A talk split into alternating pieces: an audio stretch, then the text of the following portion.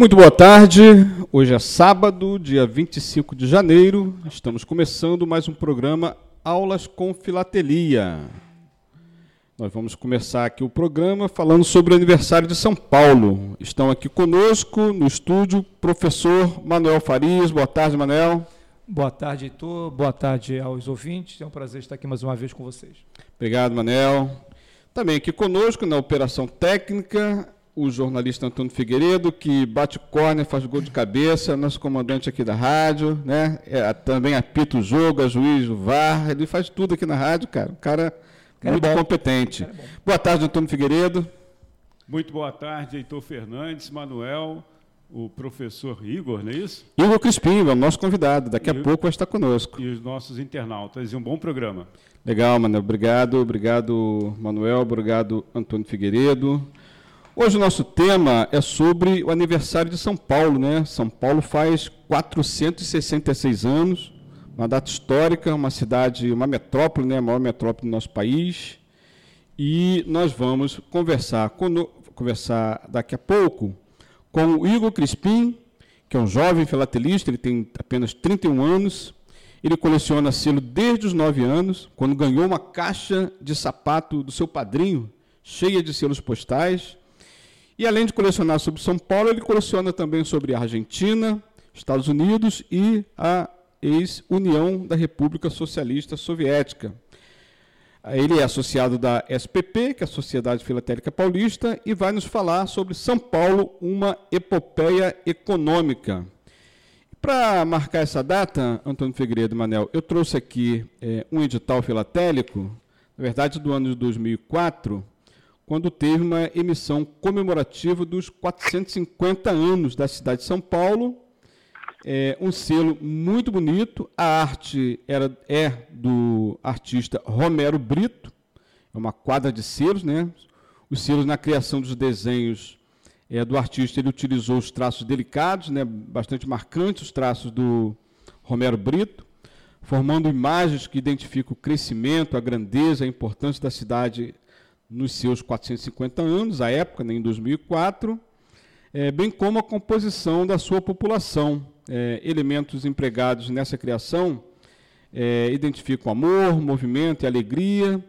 Uma variação de cores são transmitidos também os efeitos de um crescimento urbano exacerbado, quando foram utilizadas as técnicas de desenho em tinta acrílica e papel. É, eu não vou ler aqui o edital para poupar tempo, nós irmos diretamente para a divulgação do nosso amigo Igor Crispim, mas o, o edital ele foi assinado, Manuel, pela então prefeita Marta Suplicy. Não sei se os paulistanos têm muita memória política da Marta, né, ou saudade dela. O que, que você acha, Manuel? Olha, é até, diz que é até candidata aí agora. Aí. Vai ser novamente candidata, né? Dizem, né? né? É, Antônio Figueiredo, você tem essa memória? Eu lembro mais da Erondina. Uh, tá. Mais antigo ainda. O Igor, ele tem 31 anos, tem uma memória um pouco é, mais recente, né? Talvez possa lembrar também. Já está na linha conosco, Igor? Igor, muito boa tarde, tudo bom? Oh, boa tarde, Heitor. Tudo bem? Vocês tudo bom? Legal, Igor. Igor, nós gostaríamos de iniciar logo a sua apresentação é, a partir de uma exposição que você fez na Sociedade Filatérica Paulista, que eu achei muito interessante, por isso você é o nosso convidado. E após a sua apresentação, você fica bem à vontade, o tempo que você achar necessário. Nós vamos aqui abrir a palavra para o professor Manuel Faria, que também vai fazer as suas contribuições, tá bom? Então, Igor, a palavra é sua. Bom, é, na verdade, é, a, falar um pouco da história é, de São Paulo é também falar um pouco da história do Brasil.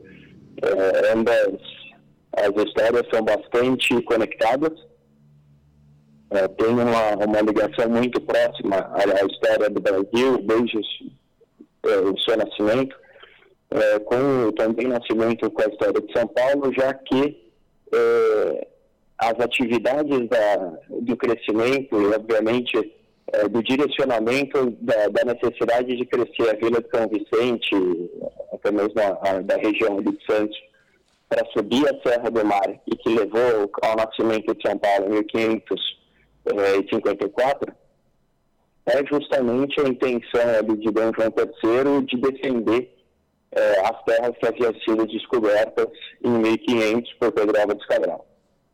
É, houve uma, é, vamos dizer assim, houve uma investida de diversas e diferentes nações é, para cima dos territórios recém-descobertos, é, obviamente buscando é, matéria-prima, buscando é, novas riquezas que ainda eram não descobertas ou não é, informadas à, à Europa. Então, houve essa necessidade da corte portuguesa de tentar defender as suas terras, tentar defender o seu espaço, mandando é, mais população, tentando aumentar o, o número índice populacional das regiões.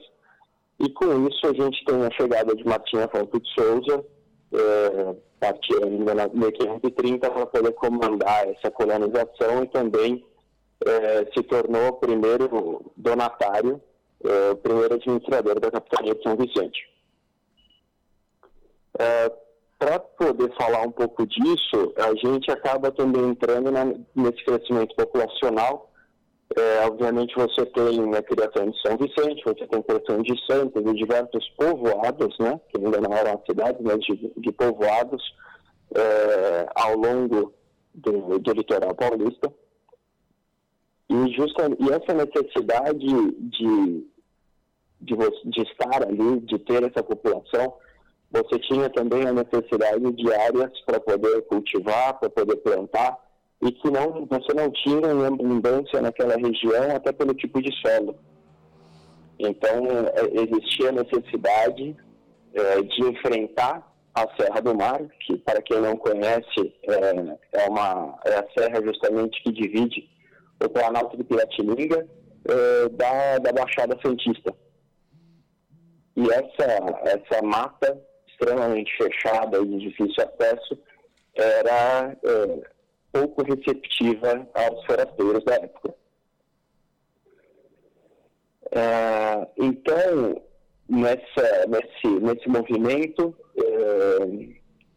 eram criadas expedições para poder subir uh, a serra, para poder subir a, a Serra do Mar, onde por acaso você encontrava João Ramalho, que já era um português, que já estava no Brasil que já se encontrava instalado naquela região. É, João Ramalho é muito famoso é, por ter fundado a vila de Santo André da Borda do Campo, que é a vila que dá origem à população que vai, é, vai habitar a população que dá origem à cidade de São Paulo. João Ramalho também é muito famoso por ter sido esposo da Índia Batira, filha de Tibiriçá, um dos principais índios da, da história brasileira. Se vocês quiserem comentar, se vocês tiverem algum ponto para poder colocar, é, professor Manuel, então fique à vontade. Nós optamos por deixar para a parte final, Igor, que facilita você é, ir direto no seu raciocínio. Fica tranquilo. Obrigado. Legal. Mas, Igor, já que você falou do, do João Ramalho, eu estou comentando aqui em off com, com o Heitor, né? É, diz a lenda que o, o, João Ramalho teve mais de 50 filhos também, né? Não só com ela, né, claro, mas com outras é, mulheres indígenas, né? De, é, então ele teve. Tá, tá, no DNA do povo brasileiro na sua origem, né? Exatamente, exatamente. Aí a gente já consegue ver é, a origem do povo brasileiro até pela sua mistura. Sim. É, essa heterogeneidade que nós temos no sangue de ter a mistura portuguesa, a mistura índia. É, isso é o que faz, a, na minha opinião, a beleza do povo brasileiro. Sim. Bom, é, continuando, é, Tibiriçá, obviamente, é, é considerado na, na, nossa história é, como o primeiro índio a ter sido catequizado por José de Anchieta e ele acaba assumindo o nome cristão de Martim Afonso, justamente em homenagem ao criador da, da vila de, de São Vicente. Tá? Bom, é, como eu tinha falado, é, a vila de Santo André da Borda do Campo ela é a primeira, eh, fica, eh, ficava onde hoje eh, tem, temos a cidade de Santo André, aqui no Planalto de São Paulo, e dali, por, uma, por um ataque sofrido por índios, eles acabam realocando a, a vila para onde hoje temos aqui o Planalto do centro de São Paulo, e ali eles erguem, além de uma vila, eles erguem um, um pátio, é, um colégio, onde seu pátio, um colégio jesuíta, onde ali em seu pátio, no dia 25 de janeiro de 1554, há exatos 476 anos atrás, é, foi rezada a primeira missa, celebrada a primeira missa, é, em homenagem ao apóstolo Paulo, que tinha justamente a sua conversão ao apóstolo naquele mesmo dia, 25 de janeiro, e assim dá-se o nome à cidade de São Paulo, de São Paulo de Piratininga, que era o nome daquele planalto, planalto de Piratininga. É, naquela missa estavam foi celebrada pelo padre Manuel da Nobre e estava presente também José de Anchieta, que é, é recomendado por Manuel da Nobre como responsável pela, pelo processo de catequização dos índios que ali viviam, de todos os índios da região. Então, é, esse processo de catequizar os índios e de você ter é, uma vila no norte do Planalto e que faz uma ligação direta pela Terra do Mar com a vila de São Vicente, você começa a criar, é, e aí é onde está o nascimento de São Paulo, porque você cria justamente esse, esse é, ciclo populacional é, e assim você começa a, a ter um, um polo para poder desbravar o interior do Brasil e conforme você faz esse desbravamento, você faz a conexão com o litoral. Uhum. Tá?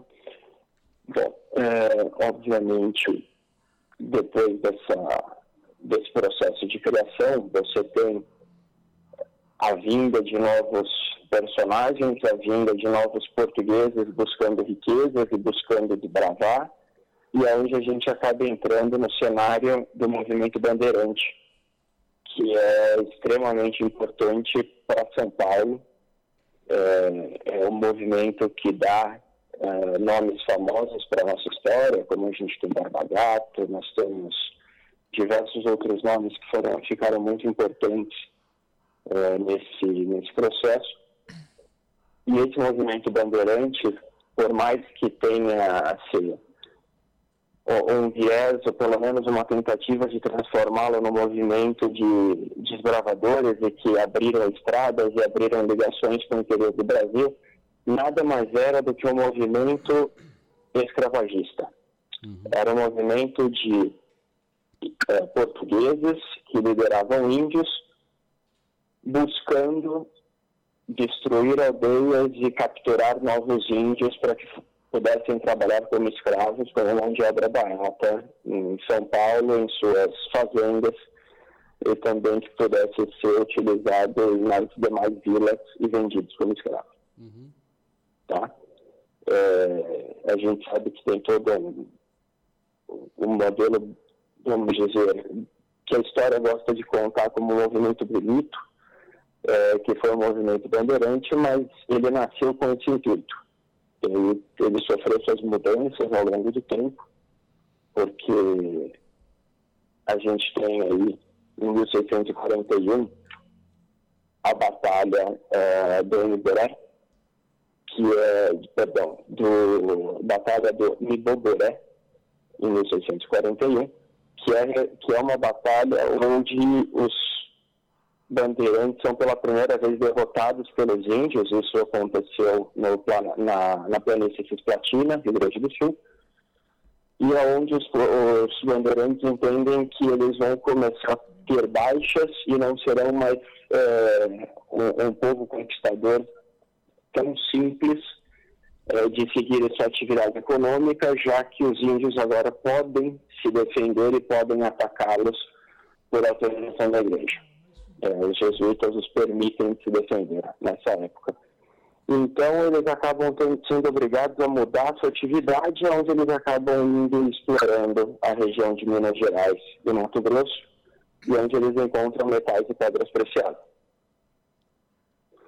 Novamente, a gente tem aí é, uma, uma situação um tanto quanto interessante na, na história de São Paulo, nesse mesmo ano de 1641, que quando acontece na Europa é, a separação ou o fim da União Ibérica, né, que, é, que você deixa de ter o mesmo rei para Espanha e para Portugal, a elite é, espanhola em São Paulo aclama, digamos assim, Amador Bueno como rei de São Paulo, é, já que eles tinham a intenção de continuar a ser é, espanhóis e não que fosse passado para uma, um poder português. E Amador Bueno atenderia a essas aspirações da, da nobreza e dos ciclos daquela época. Felizmente ou infelizmente, ele decide por não dar sequência nessa intenção e ele acaba seguindo como é, o grande é, português que era e acaba é, proclamando a sua lealdade e a sua permanência com o trono de Portugal. Então, é, a gente tem aí em São Paulo, não é uma, uma história simples, não é uma história calma. É, desde o começo já, você já vê revoltas, é, era uma vila sempre atacada por índios, então sempre precisou crescer e se proteger. E justamente São Paulo vai se apresentando como essa cidade importante e de entreposto entre quem vinha do interior e quem ia para o litoral. Por isso que a minha coleção, como o Heitor bem colocou, ela é uma coleção focada uh, no crescimento econômico de São Paulo.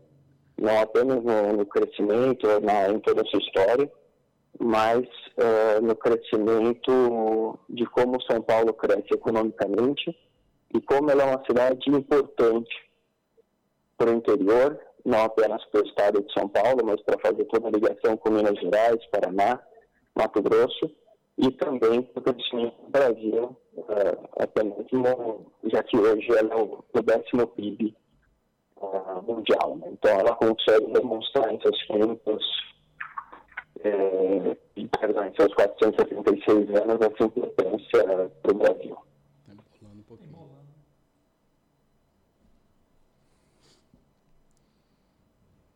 Igor. Oi. Você está nos ouvindo bem? Estou, estou ouvindo.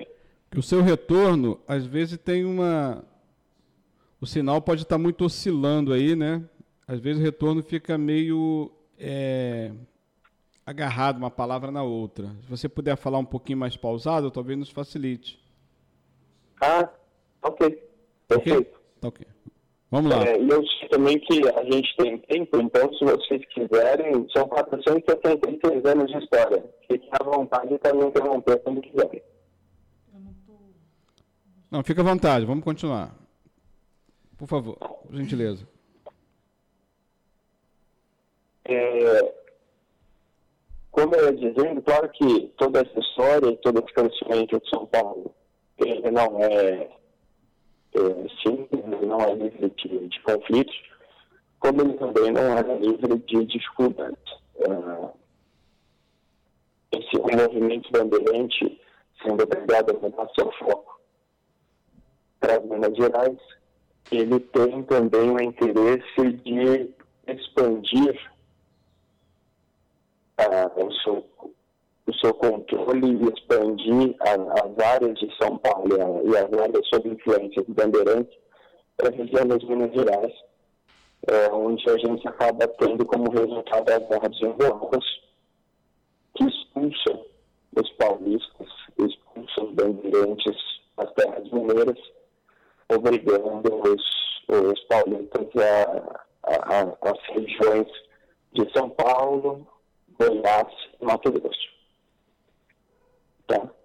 É, o que também é muito importante dizer é que justamente claro que não unicamente, mas é, sob forte influência do movimento bandeirante, ah, e com esse, esse movimento expansionista que os, que os bandeirantes tiveram para dentro do, do Brasil, é, Brasil colônia, mas também para dentro do continente do Brasil, é, houve, houve a necessidade, em 1750, de alterar o Tratado de Tordesilhas para então o Tratado de Madrid, que desenharia os novos limites do território brasileiro, muito próximo ao que nós temos hoje. É, Alexandre de Guzmão, português é, responsável por representar Dom João V nessa negociação, dizia justamente que pela falta de interesse dos espanhóis e pelo trabalho realizado pelos portugueses para expandir suas, suas terras e seus controles e encontrando novas áreas e criando novas vilas, havia necessidade de transferência desse espaço, dessa soberania do trono espanhol para o trono português. Ok. Bom, é, São Paulo, nesse intermeio, acaba deixando de ser uma capitania, se transforma em província. Nós temos a vinda da família real para o Rio de Janeiro em 1808 e ali em 1821 a gente tem a, a, a, o retorno de Dom João VI para Portugal, eh, deixando Dom Pedro I uhum. eh, sobre isso, como responsável do, do trono. É, nessa, nessa época começa a demonstrar o peso e a importância de São Paulo também para o Império, é, não somente por Dom Pedro I estar em São Paulo, estar aqui no, nas margens do Riacho do Piranga e declarar a independência de São Paulo, mas a gente também tem José Bonifácio, nascido em Santos, como uma pessoa muito importante é, nessa história, muito importante na, na pressão para que o Brasil se é, ficasse independente de Portugal e isso ocorre em São Paulo e com grandes é, esforços de paulistas daquela época. Não apenas paulistas, mas também paulistanos nascidos e radicados aqui na, na capital. É, em São Paulo, nós temos também a criação em 1827 dos cursos jurídicos no convento de São Francisco, hoje pertence à Universidade de São Paulo, USP. Então, desde é, dessa, dessa época, claro que a gente não, não consegue delimitar a partir daí, a gente tem desde a Revolução Francesa e, e, e dos ideais revolucionários e liberais de 1789 e 1799, criação de jornais em São Paulo, não tanto no Rio de Janeiro, mas em São Paulo, é, que propagavam a ideia dessa liberdade. Então a gente começa a ver a pressão que São Paulo faz, é, mesmo desde a chegada da família imperial, por uma é, liberdade do trono e que houvesse um rei local. Tá?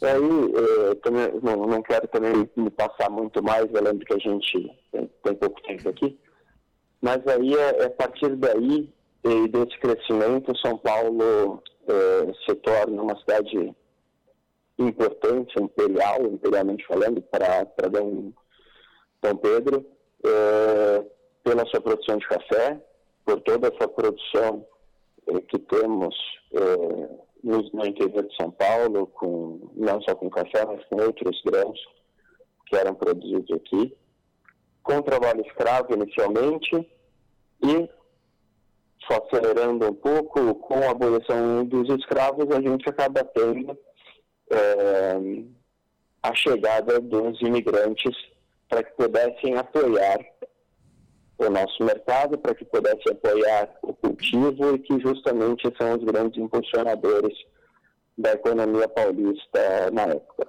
Não apenas por serem é, trabalhadores remunerados, mesmo que pouco, mas eles trazem cultura, eles trazem uma nova perspectiva para a cidade e para todo o estado de São Paulo, transformando São Paulo na capital plural que é hoje. Então, a gente tem é, não só a imigração italiana, que é de extrema importância, com a criação de diversos bairros como Moca, Brás, é, aqui na, é, na, nas extensões da cidade de São Paulo, mas nós temos também os imigrantes japoneses, belgas, gregos, libaneses com, com grande presença na cidade de São Paulo.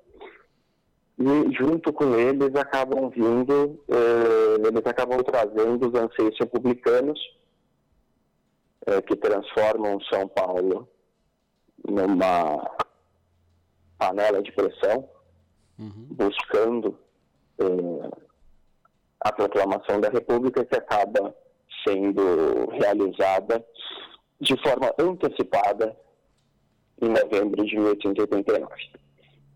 Então, é, um pouco da minha coleção é isso. É, eu desenvolvo bastante essa parte é, onde eu falo da necessidade e da, da benesse que os, os estrangeiros trouxeram para a cidade de São Paulo. Tudo que eles apresentaram, que eles criaram, não só os barcos, mas também as indústrias, como a gente tinha Matarazzo, o Conde Matarazzo, é, que foi o grande industrial é, de São Paulo e aí a gente chega é, numa, é, cidade com seus 466 anos de forma pungente, uma cidade vibrante e uma cidade que nunca para. Sim.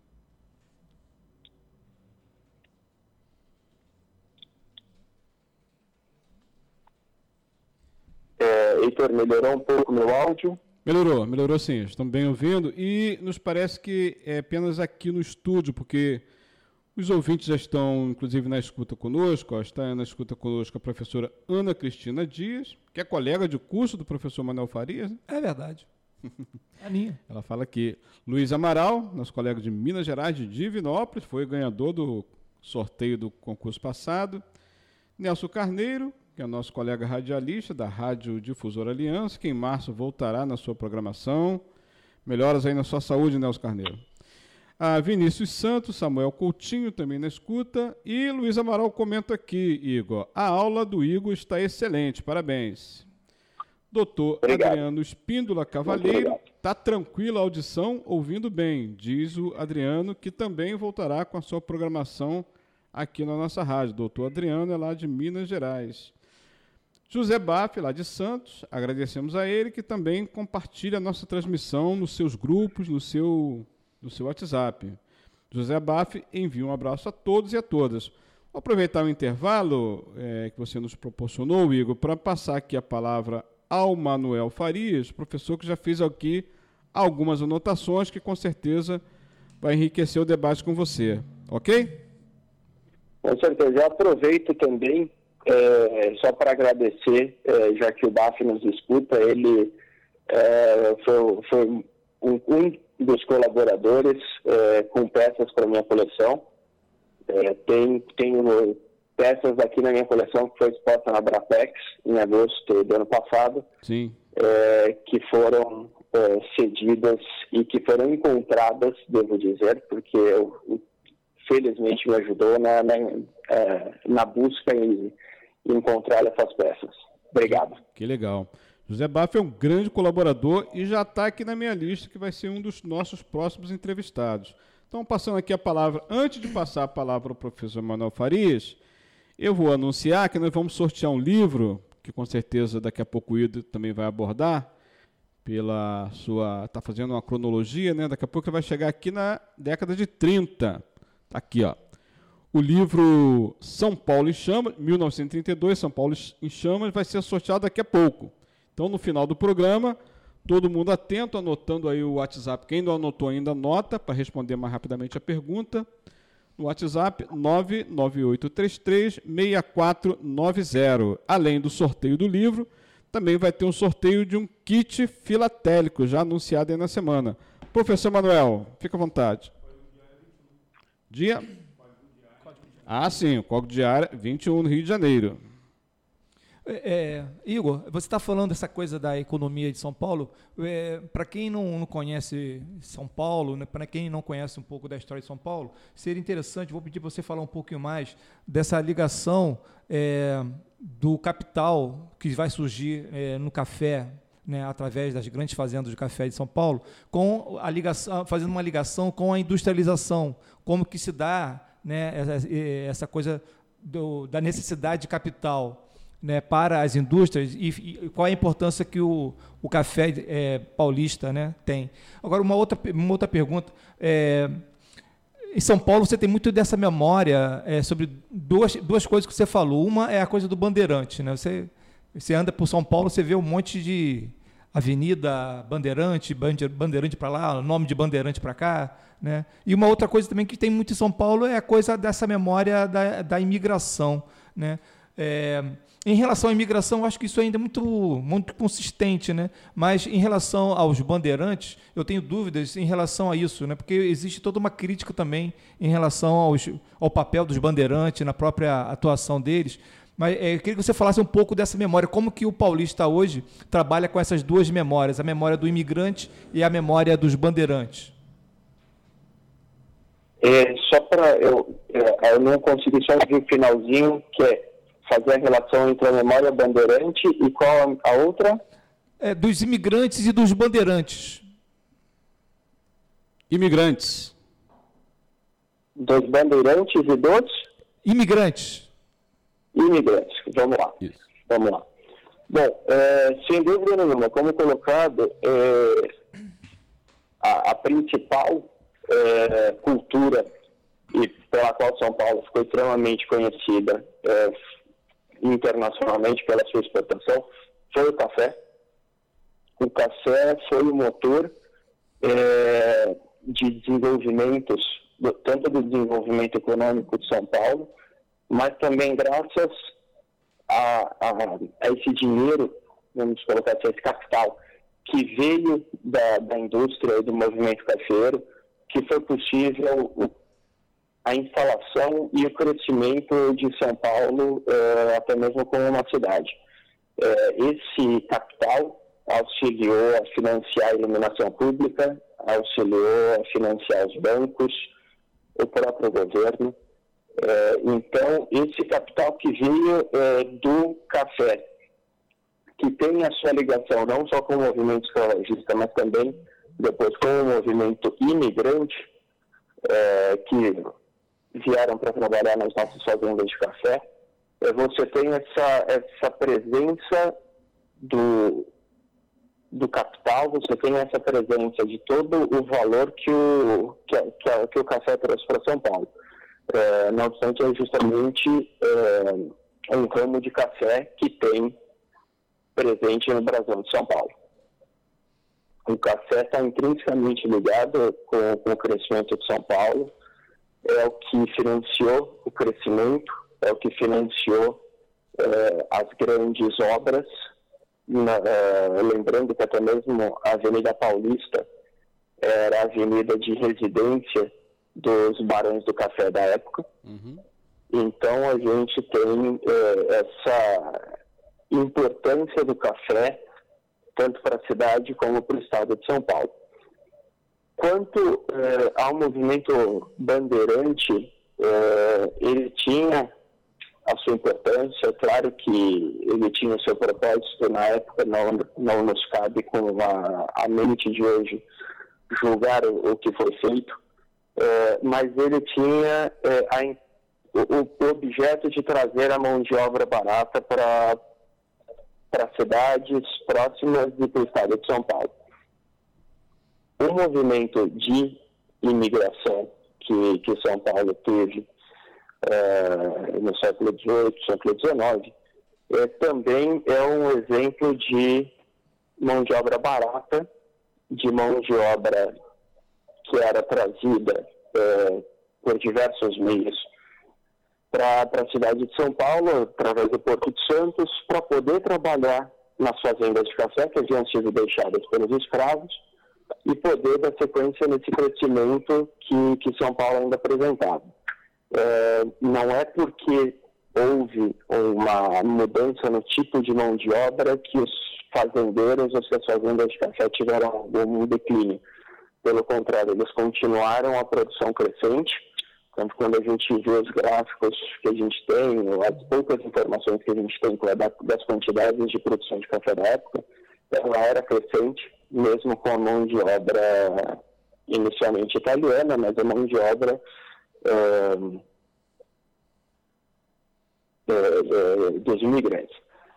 Exatamente como você colocou, eh, nós temos aqui em São Paulo muitas referências aos bandeirantes, não só pela Avenida dos Bandeirantes, mas por bairros como o bairro do Butantã, que era uma fazenda bandeirante. A gente tem a Avenida eh, Faria Lima, uma das principais avenidas de São Paulo.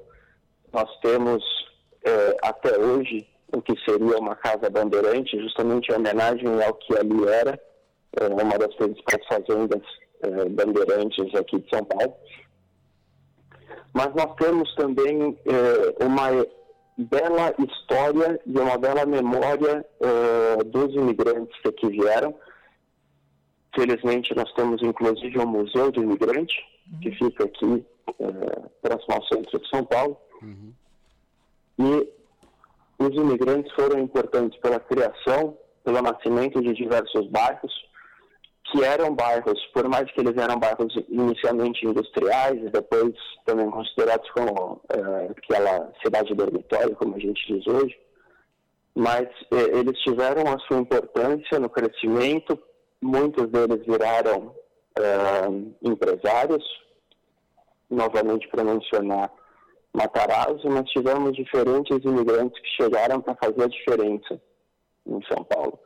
Eles não, não apenas pela mão de obra, mas também nos movimentos culturais que trouxeram. A gente tem italianos como de Cavalcante, a gente tem Anitta Malfatti, é, pessoas de diferentes intelectos e diferentes passados que trouxeram para São Paulo seu conhecimento artístico, seu conhecimento é, nos diferen nas diferentes artes que auxiliaram também é, é, Agora, Igor, esse processo. Esse, esse processo da imigração ainda permanece, né? Hoje, São Paulo ainda recebe uma quantidade grande, né, de pessoas que todo mundo, todo mundo, né? Então, sei, hoje tem boliviano, haitiano, né, chinês, coreano, né, coreano, tem várias. E é, é um processo que, que é contínuo, né? São Paulo atrai, né? Exato, exato. É, é, é um movimento contínuo. São Paulo continua atraindo é, imigrantes, tanto que hoje nós temos uma comunidade muito grande é, de africanos, nós temos uma comunidade muito bonita de sírios é, que vieram refugiados buscar refúgio em São Paulo e que, assim como no passado, têm sido é, bem recebidos e eu mesmo conheço sírios que chegaram há três, quatro anos em São Paulo, hoje são empresários e não, não é que é, e, e, que estão tendo sucesso nas suas, nas suas novas atividades, ou seja, não, não chegaram em São Paulo e foram é, mal recebidos. Estão, estão conseguindo crescer e poder voltar com as suas atividades como tinham em seus países. Então, isso, isso eu particularmente gosto de, de ver. Legal. Ó, o José Baff está agradecendo a você aqui, ele, o Igor. Ele faz um comentário. Ó. Agradeço ao Igor a distinção, um colega ainda novo, mas dinâmico e estudioso na filatelia, discorrendo a história perfeitamente. Parabéns. Obrigado. Bom, comentário Zé Baff. E eh, até para poder dar uma continuidade, já direcionar um pouco, encerrar aqui é, acho que eu vou encerrar um pouco meu comentário, é, não dá para a gente deixar de comentar sobre a Revolução de 32, até para poder fazer um link com o livro que vocês vão, vão sortear ao final do programa, que eu já comento que é excelente e foi um livro que me ajudou é, na montagem da coleção. Eu utilizei desse livro, ele, dos comentários dele, para poder trabalhar as peças filatélicas que nós temos, lindas peças filatélicas que temos, referentes à, à Revolução de 32. E a gente nem combinou, né? Eu não te falei que ia sortear esse livro, né? É, é, esse livro excelente e a Revolução de 32 nos deu muita história. Sim. Por mais que não, eu, eu sei que a gente tem um professor de história aí na mesa, então eu, eu é um pouco triste a gente lembrar disso, mas eu não só como paulista, mas como brasileiro, eu digo que brasileiro é um povo que sabe pouco da sua história. Sim e que fala pouco da sua história. São poucos os paulistas que lembram ou que sabem o porquê do 9 de julho, a importância do 9 de julho não só para a história de São Paulo, mas também para a história brasileira. É, então, é, o brasileiro precisa procurar saber mais sua história, precisa procurar entender melhor os acontecimentos e não só quando visitar São Paulo, parar na frente do obelisco de 32 e tirar uma foto. Sem dúvida.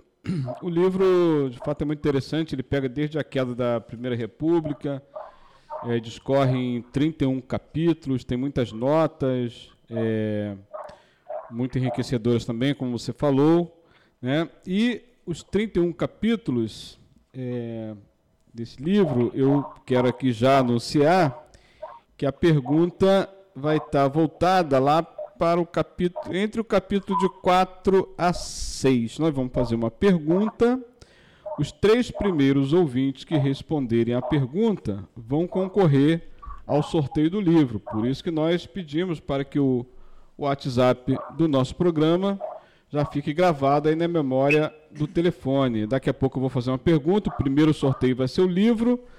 O segundo sorteio, um kit filatélico doado pelo colecionador Ayrton José Lopes, que é lá da Fazenda Rio Grande do Paraná. E a pergunta vai ser feita pelo professor Manuel Farias. Então você, amigo ouvinte, que ainda não anotou o nosso telefone, fique então atento que nós vamos daqui a pouco, ao final do programa, fazer a pergunta. Está na linha conosco também, curtindo aqui a transmissão, Marcelo Cruz, Marcelo de Farias. Qual o nome do cãozinho, cadelinha? Ah, tem um latido aí no final, né? aí no final do áudio, Igor, parece que tem um latidozinho aí que tá, tá reproduzindo aqui. É seu ou é do vizinho, cãozinho? Alô, Igor. Oi, desculpa, não, não consegui ouvir a pergunta. Ah, sim, não. O jornalista Antônio Figueiredo está brincando que ao final aí do, do fundo tem um latido aí de um cãozinho, está participando da programação aqui conosco. E a gente que descontraidamente está perguntando se o cãozinho é seu ou é do vizinho. é, não entendeu ainda. Deixa pra... Vamos passar. Igor, é, você quer complementar mais ainda a sua apresentação?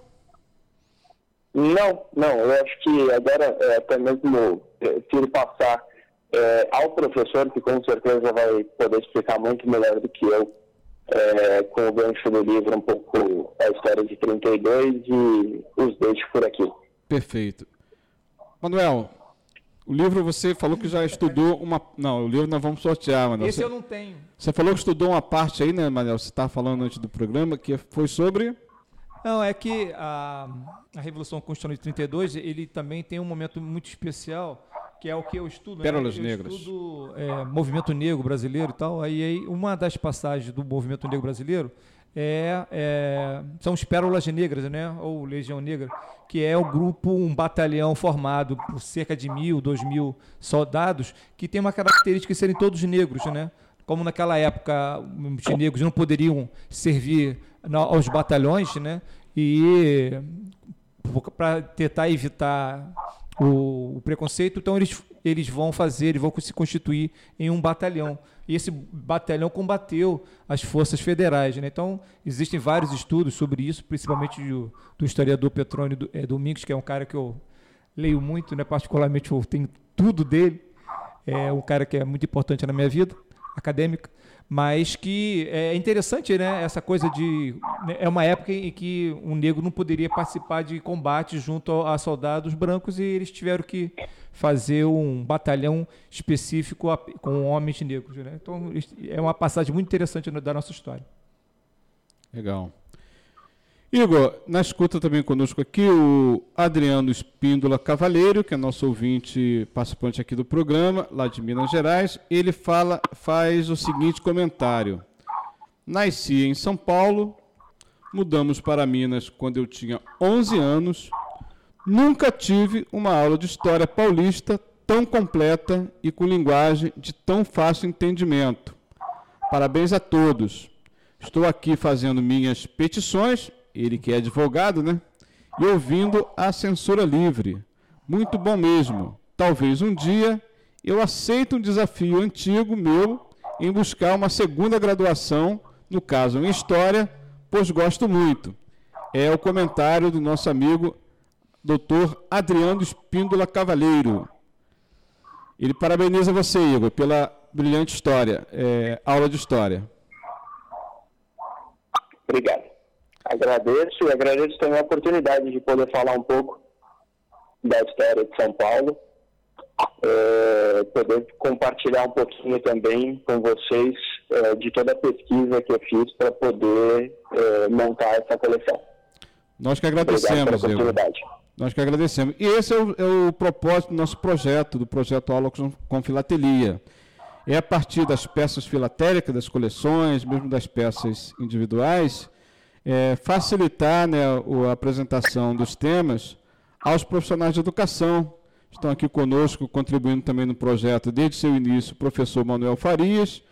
Já ouvimos também é, outros profissionais da educação aqui, professora Nadir Machado, também que é professora do Instituto Benjamin Constant. Né? Então, esse é o propósito do projeto, é, é proporcionar, através da arte, da filatelia, que também é uma ciência né, auxiliar da história essa riqueza né, que é tão pouco explorada, que a filatelia nos proporciona. Né?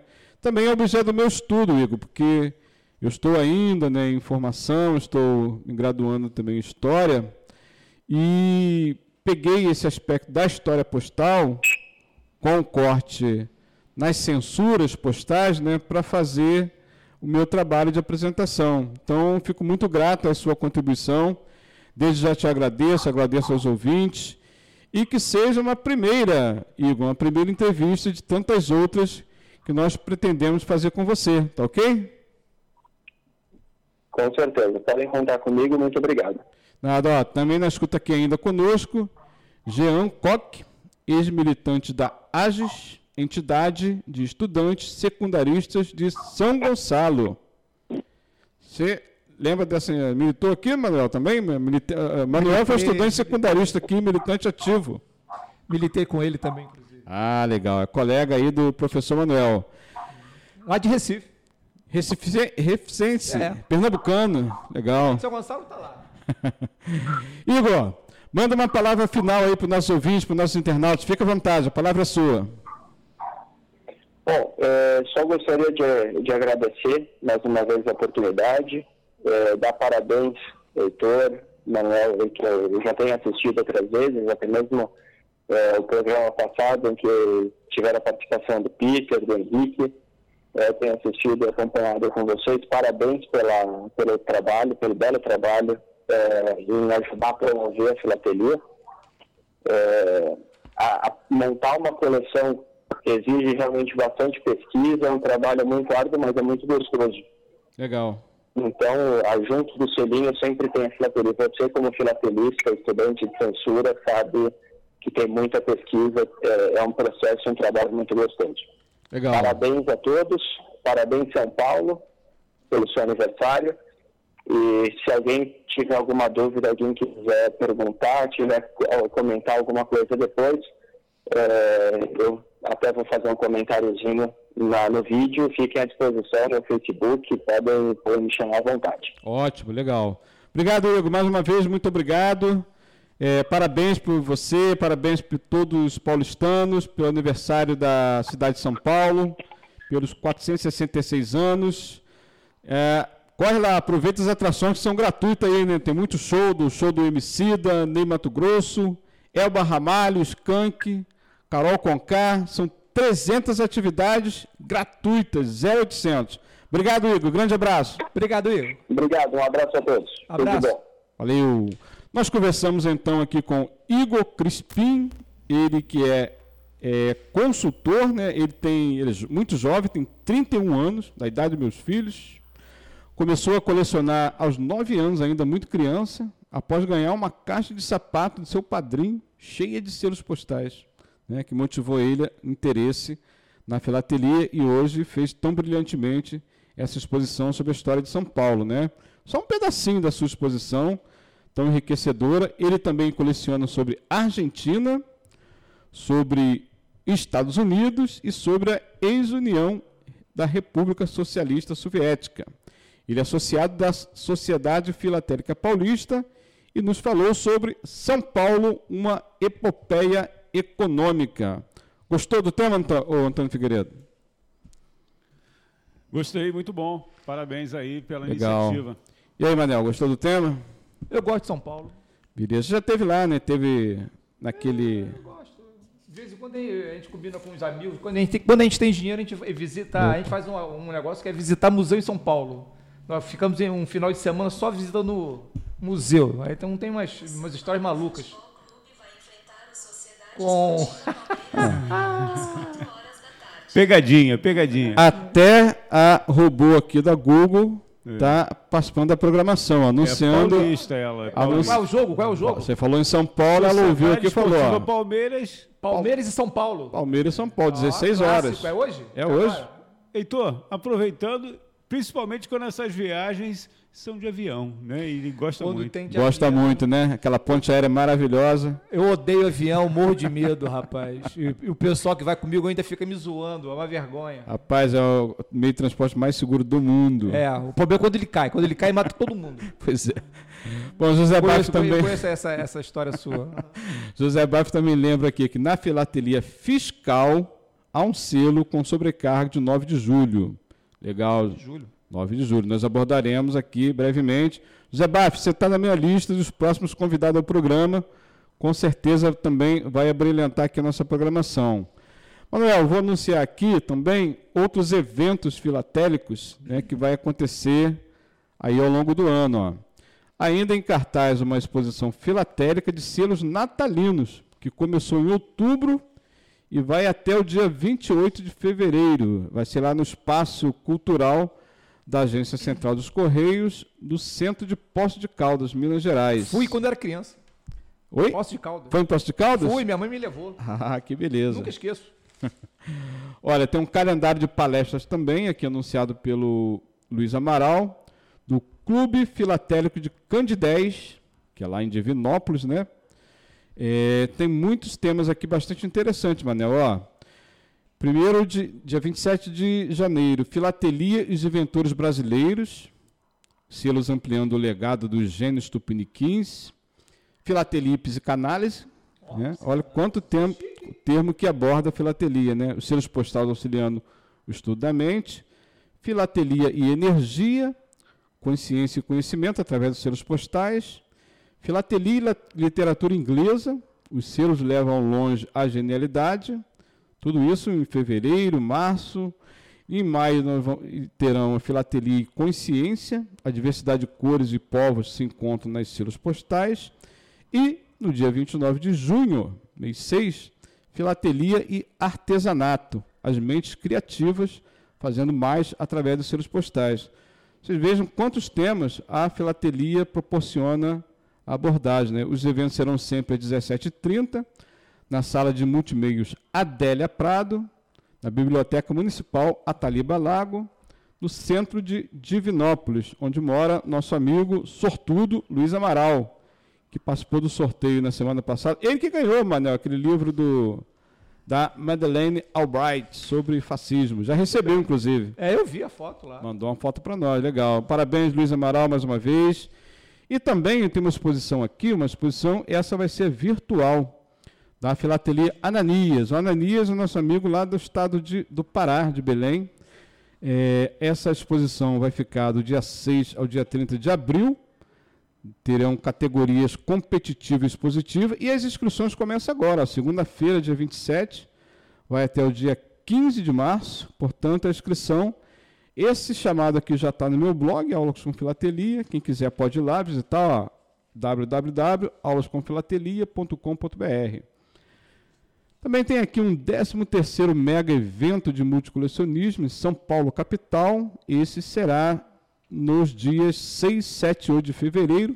Entrada franca, Manel, 0800. Isso é bom. Paga nada. Hotel Danim, Planalto, Avenida Casper Libero, Santa Ifigênia, no centro de São Paulo, no horário de 8 h 17 É só chegar e participar do mega evento de multicolecionismo. Acabou não, ó. tem aqui, ó, colecionador de Bauru, vai ser o primeiro encontro, dias 14, 15 e 16, quase pertinho do carnaval. Ó. 14, 15 e 16 de fevereiro, de 9 a 18, vai ter exposição, venda, troca de selos, cédulas, selos e artigos colecionáveis. Também numismática, um colecionismo bastante abrangente e interessante também que proporciona também, Manel, conhecimento da história através da numismática, né? o estudo das moedas. E, fechando aqui, o Encontro Internacional de Filatelia, esse em março, dia 27 e 28, pela Associação Brasileira né, de Comerciantes Filatélicos, dias 27 e 28 de março, e outro também no dia 6 e 7 de novembro de 2020, no Maxud Plaza Hotel, também na capital de São Paulo. Eu tenho aqui um chamado também do nono encontro filatélico numismático de Ribeirão Preto. Não tenho aqui a data, me faltou aqui a anotação da data, mas deve ser já previsto. Esses são os eventos que nós divulgamos aqui no programa Aulas com Filatelia. Podemos já começar a fazer o sorteio. O sorteio do livro vai ser o seguinte: Momento de emoção. Agora. Momento de emoção. Mas antes do sorteio, nós vamos aqui anunciar, o jornalista Antônio Figueiredo vai falar para nós como é que faz, Antônio Figueiredo, para contribuir com o projeto da Web Rádio Censura Livre. Antes de contribuir, se você quiser conhecer o nosso projeto, ter mais informações, pode fazer um contato através do nosso WhatsApp. Esse telefone não recebe chamadas. Você pode mandar uma mensagem de áudio ou de texto a gente tem um outro aparelho, uma outra linha, que a gente pode bater um papo, você pode conhecer a emissora. Funciona aqui no bairro do Rocha, em São Gonçalo, na região metropolitana do estado. Então, o telefone é o 21 99833 6490. Mas se quiser contribuir, independente de conhecer mais o nosso projeto, fique à vontade, a gente agradece. Banco Bradesco, Heitor, agência 6666 Banco Bradesco, agência 6666, conta corrente 5602-2, 5602-2. A gente agradece. Legal. Pô, Antônio, eu trabalho no Correio, meu salário é bem merreca. Posso contribuir com qualquer valor? Pode ser um real. Um real? É. Agora, um real pro... para depositar, acho que eles não aceitam, né? Porque não pode depositar moeda. Professor da rede estadual pode contribuir com mais um pouquinho, Cinco né? Cinco reais. Cinco reais? É. Ah, Heitor, é... você esqueceu, hoje é dia do carteiro. É, rapaz, eu ia falar no final, Antônio, é, era surpresa. Tirei, tirei o seu, o seu ah, improviso. tirou a minha surpresa, cara. Hoje vai ser uma grande festa. Já está rolando a festa, ó. Nós anunciamos aqui na quarta-feira. Isso. Churrascão lá do dia do carteiro. É. Né? O futebol já está rolando, já né? Rolou, já rolou, já rolou. Já eu tá até tudo... anunciei que você ia ser o juiz, o VAR, né? Do, do, do futebol. É, é verdade, é verdade. É. Será que, será que o, o, o Manel não tem perfil disso não? O Manel não acreditou não, muito não, que você ia, ia ser aquele VAR do... O pessoal diz que o VAR do Flamengo é um cara legal, né? sempre, sempre colabora com, pessoal do, com a gente. pessoal da inveja aí, ó. É. é, os invejosos. Nós estamos em outro patamar. Com certeza, outro patamar. Que vai ser sucesso do carnaval, já viu aí a máscara? Já tenho, já tenho a máscara? É, já. Máscara a máscara do, do, do autor desse. Bruno Henrique. Bruno Henrique. Bruno Henrique. Máscara do, do Bruno Henrique. É, é, outro patamar. Outro patamar, cara. Pô, cara Carnaval do outro patamar. Cara vascaíno, não tá ligado não, Manel. Pô. Ó, o Igor Crispim, é o Web Rádio Censura Livre, muito obrigado pela oportunidade, ao comentário aqui do Zé Baff, né? É, pela oportunidade de falar um pouco da minha coleção e da história de São Paulo. Né? Ah, não, é o Crispim que faz o comentário, né? Desculpa. É, José Baff fez o comentário anterior, né? E na escuta conosco, desde Alvarenga também, e curtindo a Paula Ramalho. Então vamos para o sorteio. Vamos. O pessoal está ansioso, Heitor. O sorteio, o primeiro sorteio é do livro 1932, São Paulo em Chamas. O Igor aqui, ó, falou que o livro é muito bom. E é bom mesmo. O ajudou na, na montagem da sua coleção e o professor Manuel Faria está confirmando. É muito bom. É bom Se você não anotou o telefone ainda do WhatsApp da rádio, vai ser a última chance, hein? Pode repetir, Antônio Figueiredo? 21, código de área 998-336490. 21, código de área 998-336490. Heitor. Diga. É quem responder primeiro ou os, os três primeiros? Os três primeiros. Se acertou, tá valendo. A gente os vai. Três primeiros bot, sorteio. Botar os nomes naquele famoso saco aqui, sacudir, saco, tirar o nome. Cadê o saco? Cadê aquele. Não é a urna da FIFA, não, Antônio. Aqui, ó. O Antônio Figueiredo já está pegando o saquinho, onde vai ter o sorteio. Saco transparente, transparência total. Nós vamos anotar o nome dos sortudos e vai ganhar o livro. Como ganhou o livro na semana passada o nosso amigo Luiz Amaral. Então vamos lá, vamos fazer a pergunta. Quem leu o livro vai ser muito fácil responder corretamente. Quem não leu pode fazer uma leitura dinâmica. Ou né? então, então, Ou então entrar no Google. Né? Colar no Google, pô, que vergonha, pô, colar no Google. Mas está valendo também. O, o Google é para ser consultado, então está valendo. Vamos lá, ó. O nome dos mártires do movimento constitucionalista de 32, identificados pelo acrônimo MMDC. Moleza. É muito fácil. Moleza, moleza. Vou repetir. Para quem Nome... sabe é moleza. É, para quem sabe é fácil. Nome dos mártires do movimento constitucionalista de 1932, esse livro, identificados pelo acrônimo MMDC não é aquela fórmula matemática, não, né? Não, né? Não. Seus alunos confundem isso, professor Manuel Faria? perguntam, é aula de história de matemática, é MMC, o que, é isso? Não, não ah, é o vou explicar o que, que múltiplo é. divisor comum, não. não é, é não. movimento é, que foi formado é, no movimento constitucionalista no ano de 1932, lá quando se enfrentaram com o governo Getúlio Vargas. Foram três mártires. Ou, oh, desculpa, Quatro, me corri... Ó, falou em matemática, já me enrolou aqui o professor Manuel. Ó. Já tem gente respondendo, Já hein? tem gente? Opa, vamos lá, vamos ver se está certa a resposta. É de São Carlos. São Carlos São já. Paulo, Luciano, já respondeu. Luciano já respondeu? Luciana, grande Luciano, participou também né, no sorteio passado, infelizmente. Ela foi uma das que acertou. A... Mas não foi sorteada. Mas não foi sorteada, né? Ah, é, os nomes já estão aí com você. Todos já têm da Luciana. Ah, Luciana. Legal, Luciana. Muito obrigado, Luciana. Obrigado aos ouvintes. Ó, se ninguém, vou dar, dou-lhe uma, dou-lhe duas. Se ninguém participar, correta a pergunta, da Luci, a resposta da Luciana. Aqui, professor Manuel. José Baf também respondeu. José Baf também respondeu? Legal. Nome dos mártires do movimento constitucionalista de 32, identificados pelo acrônimo MMDC.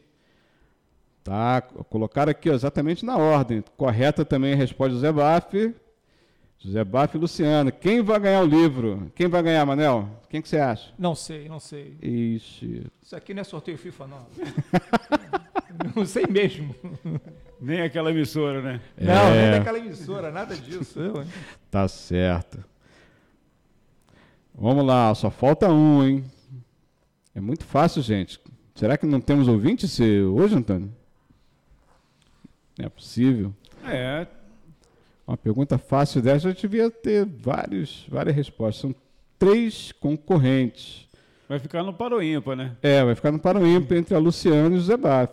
Bom, vou dar mais três, três minutos, muito, né? Um minuto. Um minuto e nós vamos sortear aqui a Luciana, que é da cidade de... São Carlos. São Carlos, São Carlos. E o Zé Baf é da cidade de Santos. Santista. José Baf torce para o Santos, José Baf?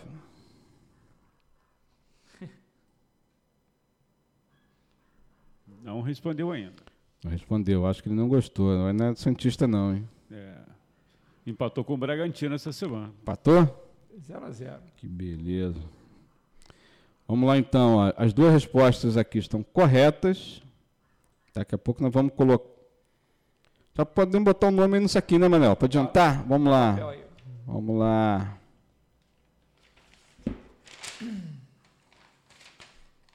Aqui, ó, tudo muito transparente, inclusive o saco aqui, ó, do sorteio. Luiz Amaral não quis participar. Não quis? Por enquanto, não. Ah, Luiz, Luiz Amaral, de forma bastante Ah, eu- elegante. José Baff é Santista. aí. Ah, é Santista? Legal. Pô, Zé Baf, empatou o jogo, Zé Baf. Desde 1950. aí. Ih, rapaz, o cara é torcedor mesmo. Valeu, Zé Baf. Zé Baf, será que hoje você vai ganhar?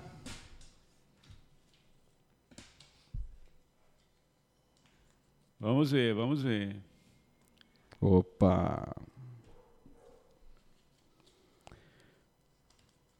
Então, não tendo o terceiro Concorrente. concorrente, vão sortear os dois? O pessoal não gostou do livro, será? É um livro tão interessante, cara. Ou será que nossos ouvintes estão na festa e não Estão nos shows aí, né? estão nos shows, né? Puxa Ó, Se vida. vocês quiserem, eu coloco o meu nome aqui e fica três. É. Olha aí, ó, o professor Manuel já querendo. Burlar aí. ó. É, As regras. não. Ah, tem mais um concorrente. Opa! Opa, vamos lá, agora sim. Quem é o concorrente ou a concorrente? Luiz Amaral. Luiz Amaral, Luiz Amaral. Luiz Amaral resolveu entrar em campo. É, agora ficou esquisito aqui o negócio. O quê?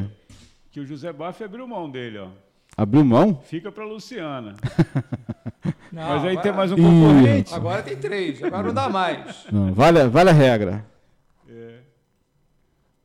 Tá valendo, tá valendo. Vamos sortear os três. ok. Os três estão. Cadê a resposta do Vai, Luiz resposta. Amaral? Mandou? ver Se a resposta do Luiz tá certa. Vamos lá, Luiz. Só vai concorrer se a resposta estiver certa. Errou. Hã? Errou. Como assim? Será, será que digitou errado ou errou o nome mesmo? hein? Errou. Errou, Luiz Amaral. Errou! Ah, então tá valendo a proposta aí do, do José errado. Baff. Deve ter, deve ter digitado errado. Luiz Amaral, vou te dar mais uma chance, hein? Corretor, é corretor. Pode ser que o corretor te traiu, mas. Revise a sua Os resposta. Vou Os te dar uma outros três chance. estão corretos, né? Os outros três nomes estão corretos. Estão, os três nomes estão corretos, mas aí o nome do meio tá diferente das respostas corretas de Luciana e José Baff. Tem um comentário aqui do, Hum. do José Baff. Vamos Diga. para você aí. José Baff faz o seguinte comentário. É. Tchananã. Creio que Luiz Amaral concorda É, em Abrir mão. abrir mão do fazer sorteio, gente. Mas gentileza, né, de ce- ceder para a nossa amiga Luciano. Luciana. Vamos lá então, ó. Luiz Amaral acertou na sua pergunta, gentilmente abriu mão e o Luiz Amaral mandou a resposta errada, né? Peraí, peraí, peraí, peraí. Ele respondeu duas vezes. Tá corrigindo? Ah, não, peraí. Deixa eu ver aqui, deixa eu ver aqui. É, a resposta dele é a mesma, né? Então a resposta Luiz Amaral está errada. A resposta Ah, ele vai- respondeu de novo, respondeu de novo, Ah, cadê? respondeu de novo. Mas acertou ou não? Acertou. Então tá. Pode sortear, segundo a Luciana. Tá bom. Então vamos sortear os três? Vamos Vai. sortear, sortear os Ah, três. vamos lá. Ah, sim. Eu imaginei que o corretor tivesse traído aí o é Luiz Amaral. corretor. É típico do corretor. É. Heitor, vai. Vamos lá então, os três acertaram a resposta, acertaram a pergunta com a seguinte resposta. Nome, Mas dois... tem, uma- tem mais um nome aí do Manel? Não botou mais um nome aí? Não, botei, não, não, não. Bem que eu queria. Não é sorteio da FIFA, Eu não, não. tenho esse livro, rapaz. Vai ficar sem por Eu enquanto. conheço, já passou pela, minha, pela minha mão, já quase comprei, mas esse eu não tenho. Bom, o nome então que corresponde ao acrônimo é identificado por MMDC, quer dizer o seguinte: os mártires chamam-se Martins, Miragaia, Drauzio e Camargo. MMDC. Então acertaram a resposta, a pergunta com essa resposta. O, Vamos Drau, ao sorteio. o Drauzio Valé tem o nome por causa de- dele. Ah, o Drauzio é É, homenagem é ao... uma homenagem. O pai Ah. deu. Com certeza é. Que legal. Da época. Muita gente em São Paulo. Se você for a São Paulo, você vê muita rua com esses nomes. Drauzio, né? José Roberto Sena Silva, sou um colecionador há muito tempo, sempre gostei muito. O José Roberto não participou Vamos lá. sorteio? Vamos lá. Vamos lá. E o ganhador do livro é. Cadê a câmera? Amaral. Luiz Amaral. De novo, Luiz Amaral é muito sortudo, hein? Mais um livro aí no papo. Ó, Luiz Amaral é o ganhador do livro 1932, Zé Bábio, São Paulo em Chamas. Luciano. E Luciana, beleza. Próximo. Próximo sorteio vai ser o kit, o kit filatélico doado pelo nosso amigo. Cadê o nome do nosso amigo doador? Segue meio, aí o endereço do Amaral aí, ó. eu tô meio atrapalhado aqui. O Amaral já tem o endereço que ele mandou na semana passada, né? Vamos lá, ó. O doador foi o Ayrton José Lopes, Fazenda Rio Grande, Paraná. Ele doou um kit filatélico com várias, várias peças que eu já anunciei, inclusive, na nossa lista, no nosso grupo e também vou anunciar no blog. Manuel, quer fazer a pergunta para os nossos ouvintes, nossos internautas? Quero sim. Pode concorrer novamente, todo mundo pode concorrer. O professor Manuel vai fazer a pergunta e imediatamente nós vamos sortear. E vai ser três minutos, hein? bem rápido. É rápido, rápido e fácil. Também ligado aí à cidade de São Paulo, né? A pergunta é: qual o local de fundação da cidade de São Paulo? Local que ela Tá foi fundada. valendo. Tá valendo. Não é o Bexiga. O Bexiga não, o Bexiga é maravilhoso, rapaz. É um bairro muito Boêmio, né? interessante. Muito legal. Estudei o Bexiga, cara, para minha dissertação de mestrado. É mesmo? Porque, é porque todo mundo acha que o Bexiga é um local de imigração de italiano. né? Italiano. Também tinha um monte de negro lá, pô. É mesmo? É.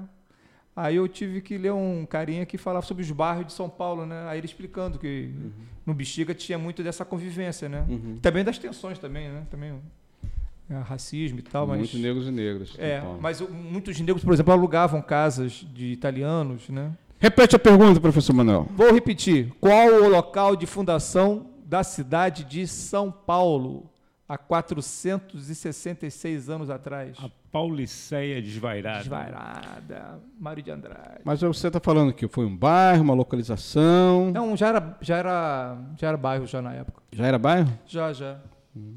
E o interessante é que também é um bairro que deu para São Paulo, é, é uma região, né, que é, é o Bexiga e outras, que deu muita. É, é daí que vai sair, por exemplo, por exemplo, as escolas de samba de São Paulo.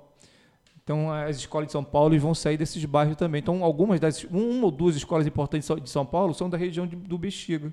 Né? E, e um bairro do lado também tem essa coisa da fundação, porque tem uma, co- são comuni- comunidades negras né? Da, da capital. Já temos participantes, Antônio? Ainda não. Ixi, o pessoal não quer ganhar o kit filatélico, ó. Aqui, já tem, ó. Opa! Já tem uma. A participante é a Luciana de São Carlos. Vamos lá, Luciana. Vamos ver se você ganha dessa vez, Luciana. Poxa, o Luiz Amaral tá levando tudo, rapaz. Segue aí a resposta da Luciana. Cadê? Luciana. Luciana já respondeu aqui a pergunta. Vale, para mim vale. O que, que ela colocou? Onde? Aqui. Entrou o corretor de novo aí, ó. Ah, Resumiu, Ah, resumiu. resumiu demais, Resumiu, né? resumiu. Tá certo, tá certo. Local, Manel. Você falou, É, você, local. você não especificou. Você não foi. Se o local era um, se era um prédio, se era uma localização. Você não exigiu os mínimos detalhes. Pois é, tá valendo, tá valendo. Vamos lá. Podemos encerrar com Paulo e Céia desvairada? Podemos? Podemos? Tem aí? Tem aqui. Pô. Só não vai entrar na live. Ah, vai entrar só no nosso, blo- nosso site, né? Porque o. 70 anos do movimento moder- modernista, né? Estácio de Sá, 92. Que beleza. Já temos outro concorrente? Só a Luciana. Pô, a gente vai ter que dar um tempo, né? Porque o povo tá muito devagar, pô. O povo já deve estar lá no samba, no, no show. Próximo programa a gente vai dar um tempo. Daqui a três minutos. Se não responder em três minutos, É da Luciana. é da Luciana. Vamos lá, então, contando o relógio aí, ó. Dois Ó, minutos. José Bafo está respondendo. José Baf também está na, tá na disputa? Vamos lá, José Baf. Digitando. Aí. José Baf, Luciana e Luiz Amaral. É o trio concorrente. Foram os mesmos do programa passado, né? Sim. Ah, legal. Muito bom. Quem fica até o final do programa participa do sorteio. Luiz Amaral também já respondeu. Show. Três concorrentes. Ó, a segunda resposta aí é do Luiz Amaral. Luiz Amaral.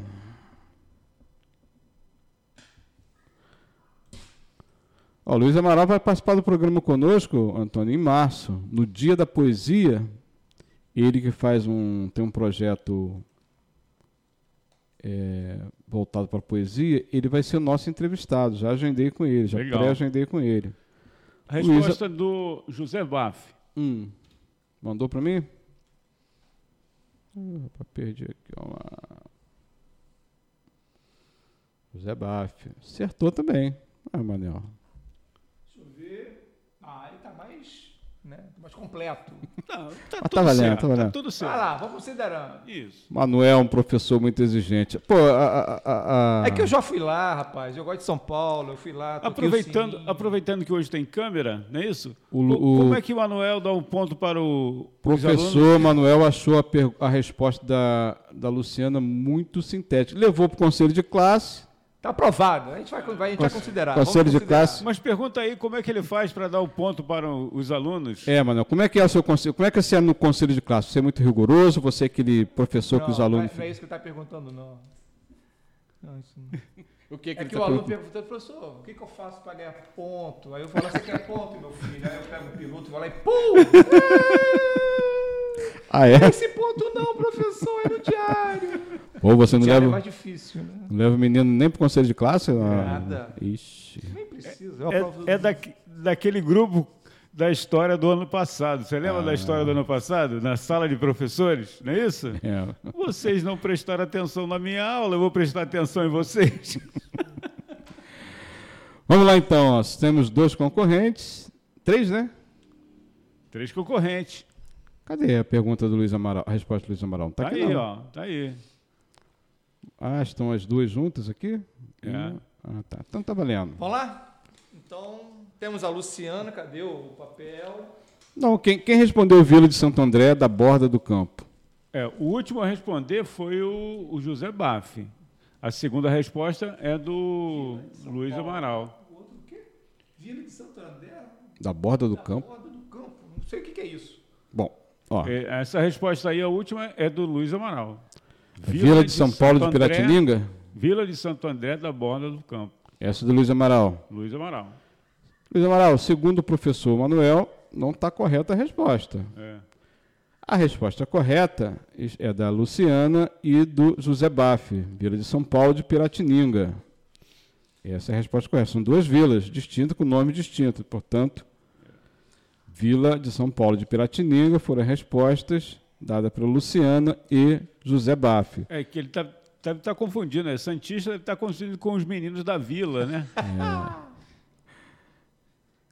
Então, quem vai... Não, a segunda resposta, a Vila de Santo André, é do Luiz Amaral. É. Isso. Tá, então... Ele é de Divinópolis. Ó, quem respondeu da Borda foi o Luiz Amaral. então Isso. Ele tá fora. Isso. Vamos É, para é, o Ah, é o? Santista, é o, é o José Baff. José sim, Baf, José. É, Baf. José Baff.